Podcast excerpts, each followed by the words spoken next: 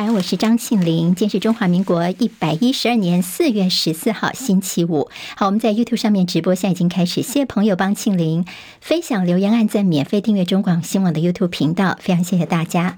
来看一下今天天气状况。好，天气还有今天一天，今天各地多云到晴，西半部高温上看三十二度。明天周六东北季风增强，降雨几率会增加，尤其是中部以北跟东半部的阵雨几率比较高，低温下探十六度。南。台湾来说，明天还是晴朗稳定的天气，而到下周一各地水汽减少之后呢，高温又会回到三十度以上。环保署提醒，最近大陆的沙尘暴空污顺着台湾海峡西北风移入，彰化、云林等中部县市空气品质恶化可能会持续到明天。由于春雨下的不够，所以新竹、台中跟北彰化已经调整为减压供水的黄灯，并且要加大减量供水橙灯的，包括台南跟高。雄非工业用水户节水力道希望到百分之十五。投资人消化最新的通膨跟失业金数据，预测联准会升息周期接近尾声。美股今天一路走高，道琼涨三百八十三点，涨百分之一点一四，收在三万四千零二十九点。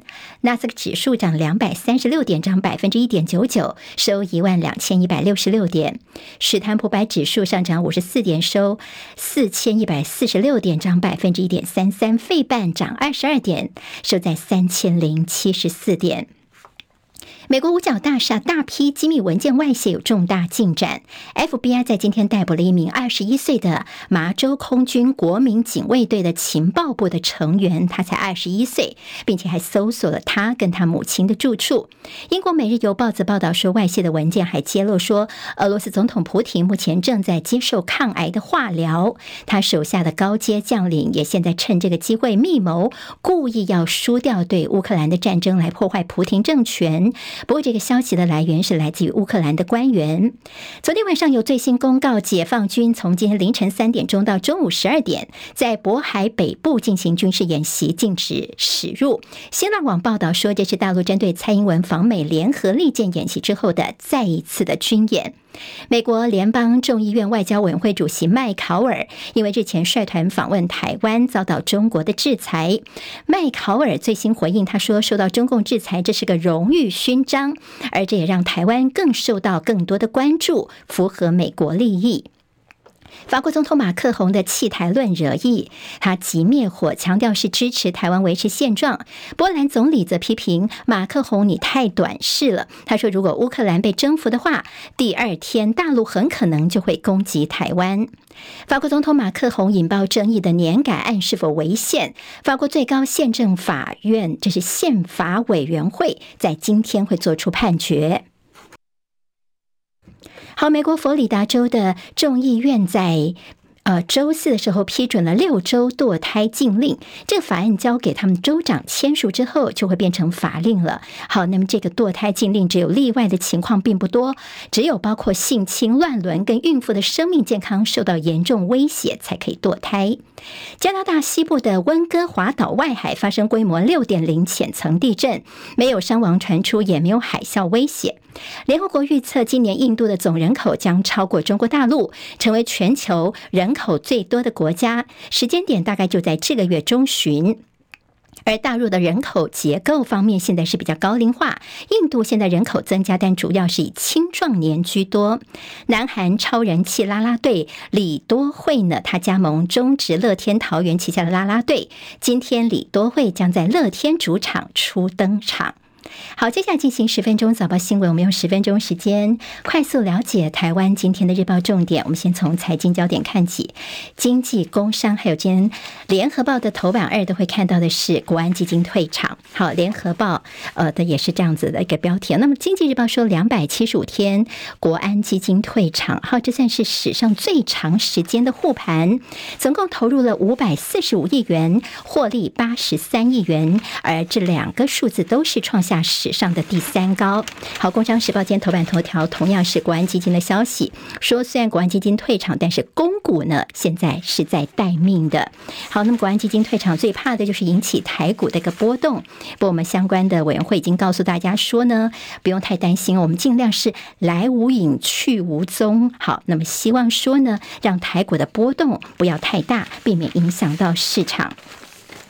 好，今天在中国时报的内页，还有今天联合报都有继续关注大陆呢的贸调。好，那么对于这贸易壁垒的调查，对于台湾的一些影响，尤其我们经济部长王美花昨天是怎么回应的？今天中时的 A 二版面，王美花一问三不知啊。好，那么在大陆商务部对于台湾单方面的贸易限制两千四百五十五项商品进口展开贸易壁垒调查，昨天在立法院当中蓝绿都非常的关心。好，大家也会。担心说会不会接下来会影响到 ECFA 的存续呢？经济部长王美花则是说呢，现在跟取消 ECFA 应该是没有直接的关系了，但是未来会不会有关呢？还不知道。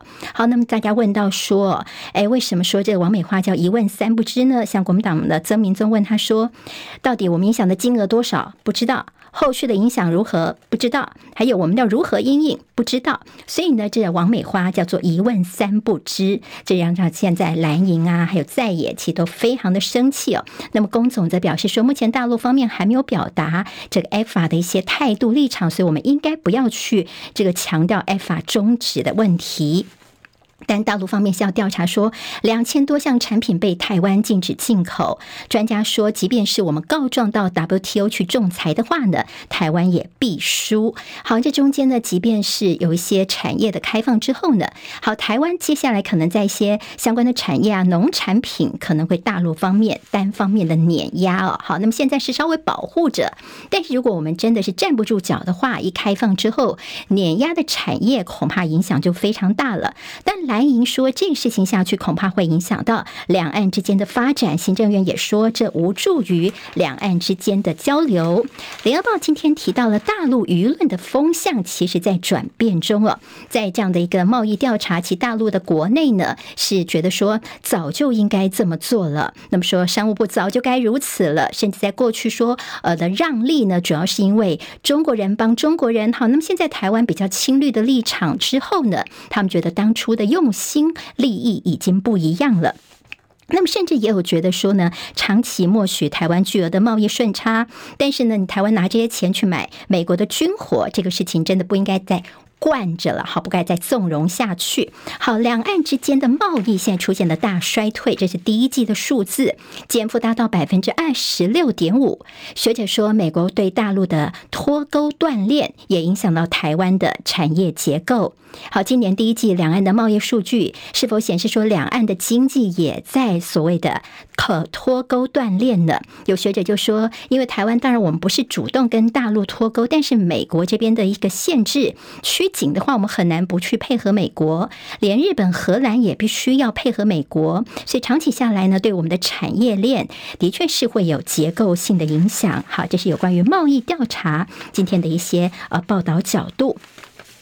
好，我们看到在政治方面的焦点，今天在中国时报头版头条还是留给侯友谊，说黄建庭这是国民党的秘书长说呢，党内的态势明显就是侯友谊了。好，那么黄建庭的这个新闻呢，配合的是旁边是朱立伦跟侯友谊两个人呢拥抱，在这个周三时候两个人互动非常亲切的一个照片。好，那么其实现在似乎从中国时报的角度，觉得现在问题比较大的是黄建庭。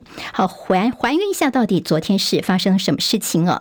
国民党秘书长黄健庭呢，他昨天谈到了二零二四征召人选的时候，他挑明了说，党内的态势非常的明显，就是侯友谊市长了。好，那么在昨天下午的时候，他就赶快改口。昨天下午两点多的时候呢，他紧急开了个记者会，说我早上所说的是我们国民党内的共识，是说侯友谊是最能够代表国民党的。但是呢，其实我们有三个阶段，第一个阶段。是国民党内第二个阶段是泛蓝的一个整合，当然就包括郭台铭。那么第三个阶段呢，就是整个非绿阵营的支持。那大家就问说，那你现在下午马上就改口，是不是因为受到什么郭台铭那边的一个压力哦？他说没有啦，我是因为看到早上媒体的报道，所以我赶快澄清。好，其实我们也看到很多青绿的名嘴呢，也说现在呢，国民党内已经说就是侯友谊了。那郭台铭，你现在是不是又被仙人跳了呢？好，有这样的一个青绿的一些媒体的一些看法哦。好，那么国民党是不是要走完所有的三个阶段才算是真正有人选出来呢？黄健庭又说没有没有，不一定要走完。三个阶段哈，那么现在就是侯友谊跟郭台铭两个人，其实还是要好好的来做一些整合的。那么今天《中国时报》就不客气了，就说黄建庭哦，你这么大动作的反反复复的，我们才刚刚整军好的气势又受挫，这难免会给外界见缝插针的机会。好，那么甚至在内页当中就说，这算是猪队友吧？团结不到一天又见猪队友的台郭卡侯，那也把黄建庭在过去跟郭台铭之间的一些关系哦，那么也做了一些说明。像黄建庭之前曾经是郭台铭钦点的副总统的人选，那么后来呢，他还曾经接受蔡英文总统提名，同意出任监察院的副院长。那个时候蓝营也炸锅的，那么意思就是说，这黄建庭有点是清锅倒绿哦。现在呢，你这相关言论引起了很多的质疑。你看绿营现在是全员在战斗，在整队，但是我们蓝营还在挑头手，好，难免大家是看不下去嘛。好，今天联合报有特别提到了跟排黑条款有关的，因为排黑条款初审通过，接下来呢要进入院会当中了。那么就是明定呃以后呢，从村里长甚至到总统的人选，嗯，包括说你曾经因为黑金枪毒被判刑的人呢，定验的人是不能够再去登记参选的。好，那么这个等于说是朝野党团面对这样黑金枪毒，大家希望能够整顿的这个压力之下也。不敢不同意啊！好，现在是先初审通过了。好，如果最后呢，全部都这个呃立法过的话呢，影响到哪些人呢？大家说，现在在台南市议会，像邱丽丽啦、林志展等人，还有之前涉及收贿案的绿营的立委苏振清、蓝营立委廖国栋、陈超明，甚至现在的苗栗县长钟东锦，可能都会受限。好，傅崐萁不受限哦，因为傅崐萁当初是炒股案入狱的，所以跟黑金枪毒不一样哦。好，那么现在又说这是最。低标准的排黑难度黑金源头，也就是说，即便他不是本人出来选，但是他如果找到了所谓的代理人来参选，你可能也拿他没办法。而这中间还有舆论压力非常大，难顾更生人的参政权。好，那么这中间的影响呢，可能还要再看一下了。我们看今天在联合报的头版头条。好，联合报今天的头版头条主要是这个诈骗的问题啊。好说呢，行政院现在修订打诈三法。好，我们就说呢，台湾的下一个产业在哪里呢？有些网友呢，其实很悲观的说，是不是就是诈骗集团呢？我们现在呢，行政院方面的这个打诈三法，现在已经希望能够有加强了，包括网络投资广告实名制，平台要负起连带赔偿责任。如果企业外泄你的个资的话，可以罚。千万元，另外增订个人资料保护委员会。好，那么希望有些的个资法的监督机关。好，其实在过去我们所谓的打诈国家队的财阀数是零哦，就是民众党立委赖香伶说，去年七月份蔡政府启动了跨部门的打诈国家队之后，财阀至今呢是零。好，没有任何一件被裁罚哦，也就是说报喜不报忧的政府，就这个民众党的赖香伶说，这才是最大的诈骗集团吧。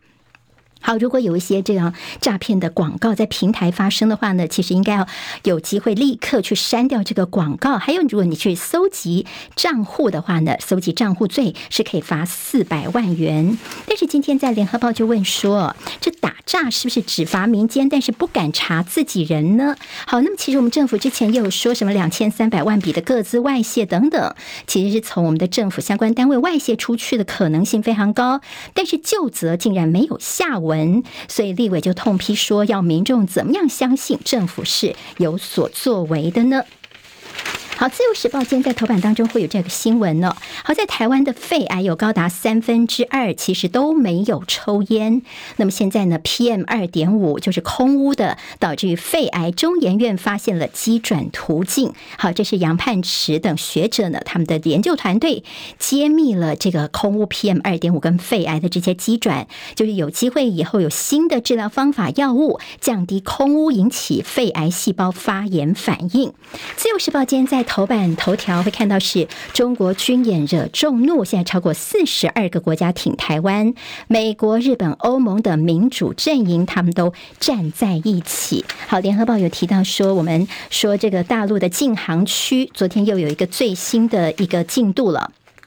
就说其实不是什么二十七分钟，其实是六个小时。他们宣布是在十六号的上午九点到下午三点钟。好，这个其实比较是海上部分。好，大陆这次他们火箭好像是要发射气候卫星，那么到时候呢会有火箭残骸坠落，所以那些相关的海域呢是整个管制六个小时的时间的。那么空中呢民航方面影响应该是二十七分钟。巴西总统现在呢他鲁拉人正在上海，好，他们他特别谈到。要说要去美元化，他说我一直在问说，为什么我们所有的国家都要用美元来做交易？为什么我们中央银行一定要去买美元呢？为什么我们不能用人民币哦？那么他也强调说，以后呢一定会有耐心改变的。好，卢拉的重头戏，巴西总统他今天要跟大陆国家主席习近平跟国务院总理李强来碰面，说会有二十项的合作协议签署。